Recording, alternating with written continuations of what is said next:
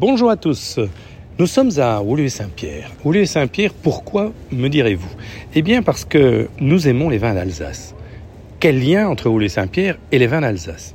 Eh bien le lien, c'est le restaurant qui s'appelle Cocoum. Alors là, c'est exceptionnel. On vous invite à y aller. C'est à la rue au Bois, au 226. Vous allez voir Cocoum, C-O-Q-U-U-M, et vous allez découvrir une ambiance exceptionnelle. Pour nous, c'est plus qu'un étoilé.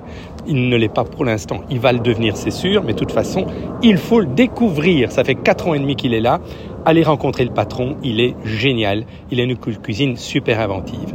Alors, j'avais envie de vous dire ça, mais surtout moi, ce que j'ai adoré aussi ce midi, à cette rencontre, cette rencontre avec ce restaurant, mais avec les vins d'Alsace. Alors les vins d'Alsace, vous vous souvenez qu'au mois d'août, eh bien on en a beaucoup parlé, parce que on en a profité dans nos différentes sorties euh, BXFM sur le Zout, euh, différents endroits où nous sommes allés effectivement rencontrer tous ceux qui sont en vacances et vous faire rêver à plein d'aventures.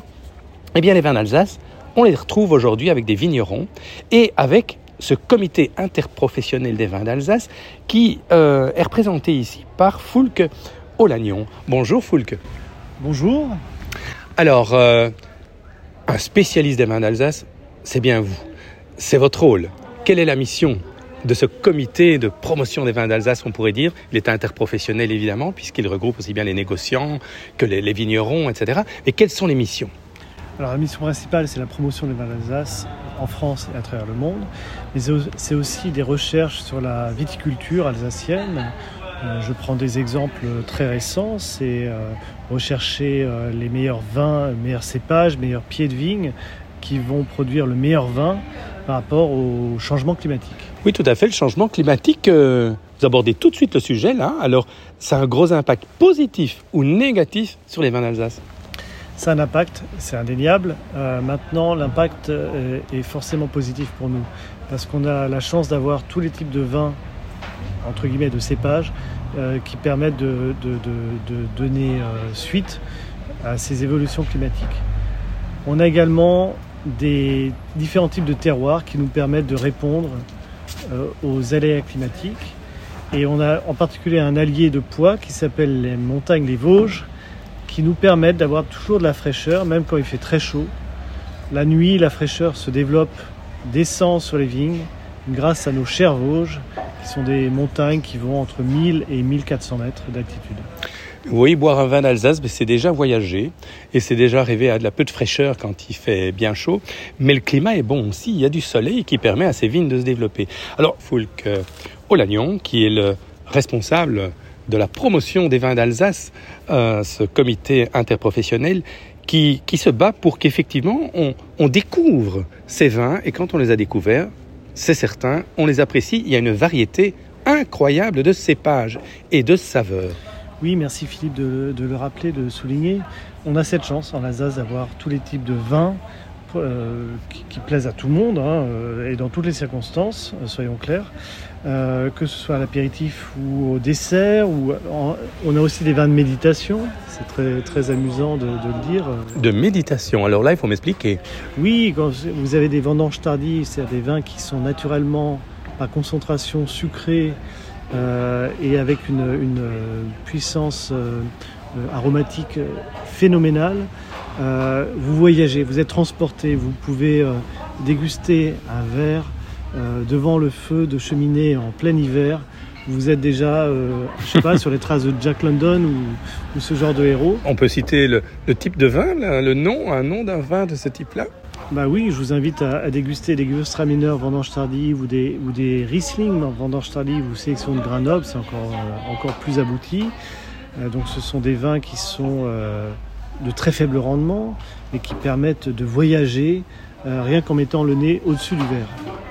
Bon, assez étonnant comme euh, démarrage pour euh, prendre quelques exemples, mais euh, ce que j'ai découvert, c'est effectivement, entre autres, les pinots noirs. Moi, je ne m'attendais pas à trouver un rouge en Alsace. Alors, pinot noir, beaucoup disent que c'est une nouveauté en Alsace, pas du tout. C'est une renaissance. Le pinot noir était l'un des vins, l'un des cépages les plus exploités, les plus produits en Alsace pendant des siècles et des siècles, pendant tout le Moyen Âge, pendant la Renaissance. Et finalement, il faut attendre le début du XXIe siècle pour retrouver euh, les vertus du pinot noir d'Alsace. Et, maintenant, tout le monde s'en réjouit puisqu'on a aussi bien du croquant euh, de petits fruits, euh, de cerises ou de framboises ou de framboises écrasées. On a l'impression d'être, de marcher dans la forêt et de, croquer des, fruits frais, des bois. on a aussi des, pinots noirs d'Alsace qui sont beaucoup plus corsés.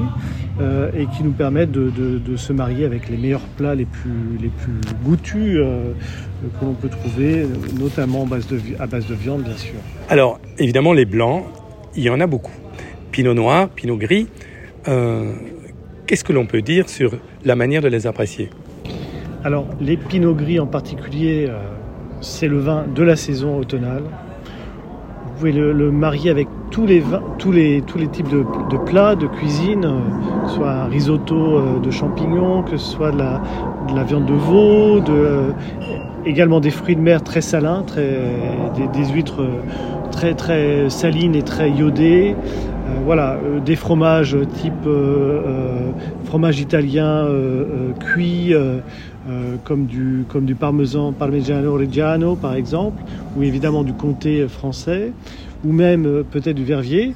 Euh, ça peut être très intéressant. Euh, un vervier bien fait avec du pinot gris, c'est très. Un vervier, je veux dire le fromage de herve peut-être alors. Oh oui. Ça c'est très fort le herve, hein. c'est très très costaud. Hein. Oui, je, je, disais vervier, mais c'est herve. Mais c'est tout près, hein, c'est tout près là. Voilà, des fromages de ce type-là, ou pourquoi pas du chimay. Et si on parlait de Riesling? Le Riesling, c'est le cépage noble par excellence. C'est-à-dire que c'est un vin structuré, un vin qui est d'une minéralité euh, sans comparable, euh, quel que soit le, vin à travers le monde, le cépage à travers le monde. C'est vraiment un vin aristocratique, mais pas snob. Parce qu'on a aussi des Riesling d'entrée de gamme qui sont très accessibles, très plaisants. C'est un vin sec, c'est un vin tendu, c'est un vin qui fait saliver. Tendu, il faut nous expliquer aussi, parce que tout le monde n'est pas spécialiste comme toi en vin. Oui, je m'égare un peu en, parlant un petit peu trop, trop euh, comme un sommelier spécialisé. Ah mais non, c'est très chouette, ça, on apprend des choses justement. Non, euh, quand je dis c'est un vin tendu, c'est-à-dire qu'on a une, euh, une salivation naturelle, comme, un, comme si on, buvait quelque chose d'acide mais qui ne dérange pas, pas, pas, comme un jus de citron, c'est beaucoup plus fin que ça, c'est beaucoup plus tendu, comment dire. Ça, on prend plaisir, on salive, on, en redemande. C'est un vin qui se boit avec modération bien sûr, mais sans soin. Et alors, l'écrément L'écrément d'Alsace, ça c'est bien connu quand même. Alors le crément d'Alsace, on, est, euh, on est très fiers parce que c'est vraiment, euh, j'ai employé un terme anglais, une success story. Euh, c'est-à-dire que les créments d'Alsace, c'est vraiment les vins de bulles d'appellation d'origine contrôlée, donc qui sont faits avec une méthode traditionnelle très très rigoureuses euh, qui ont le plus de succès en France et à l'export. Euh, on est très fiers de ce, vin euh, car nous sommes l'appellation leader, l'appellation numéro un en France de ce type de vin qui n'est pas du champagne, on est bien d'accord, mais qui n'est pas non plus de l'entrée de gamme avec des bulles. Voilà. Et est-ce qu'on a parlé du Gewürztraminer finalement?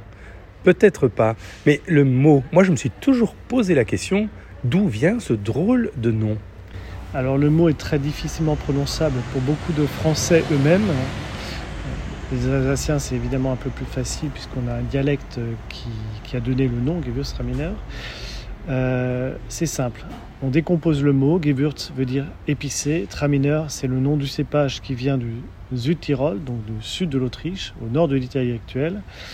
Et c'est un cépage qui est assez, un vin, pardon, quand il est produit en Alsace, puisqu'on peut le produire dans d'autres régions du monde bien sûr, mais en Alsace il a ce caractère unique.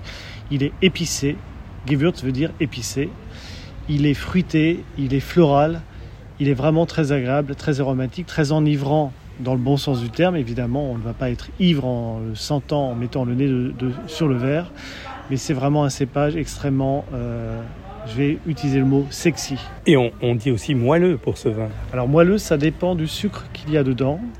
Euh, il y a une différence entre le nez qui peut être très très très euh, flatteur, très agréable, et en bouche où on a un peu plus de tension, je reviens sur ce terme, mais euh, qui est un peu plus qui est, qui est ronde, mais qui n'est pas forcément sucrée.